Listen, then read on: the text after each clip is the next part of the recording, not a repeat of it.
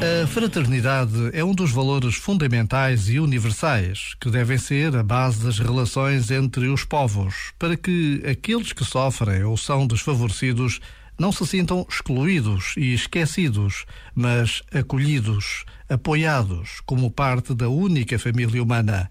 Nós somos irmãos. Palavras recentes do Papa Francisco na celebração do segundo Dia Internacional da Fraternidade Humana.